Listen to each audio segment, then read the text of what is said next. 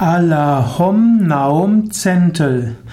Allahom Naum Zentel. Ich bin nicht sicher, ob ich es richtig ausspreche, aber Allahom Naum Zentel ist die Maya-Göttin der Gedanken. Sie ist die Göttin des Denkens und der Intelligenz.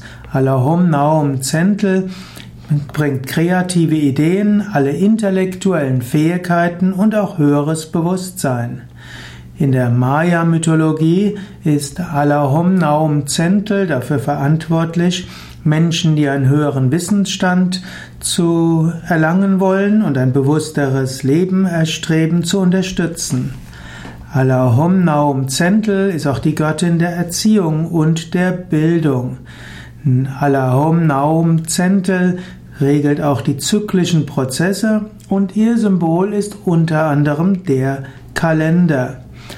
Allahom Naum Zentel ist also die Göttin, der, der, die Maya-Göttin des Intellekts, der Weisheit, des höheren Bewusstseins und der Kreativität.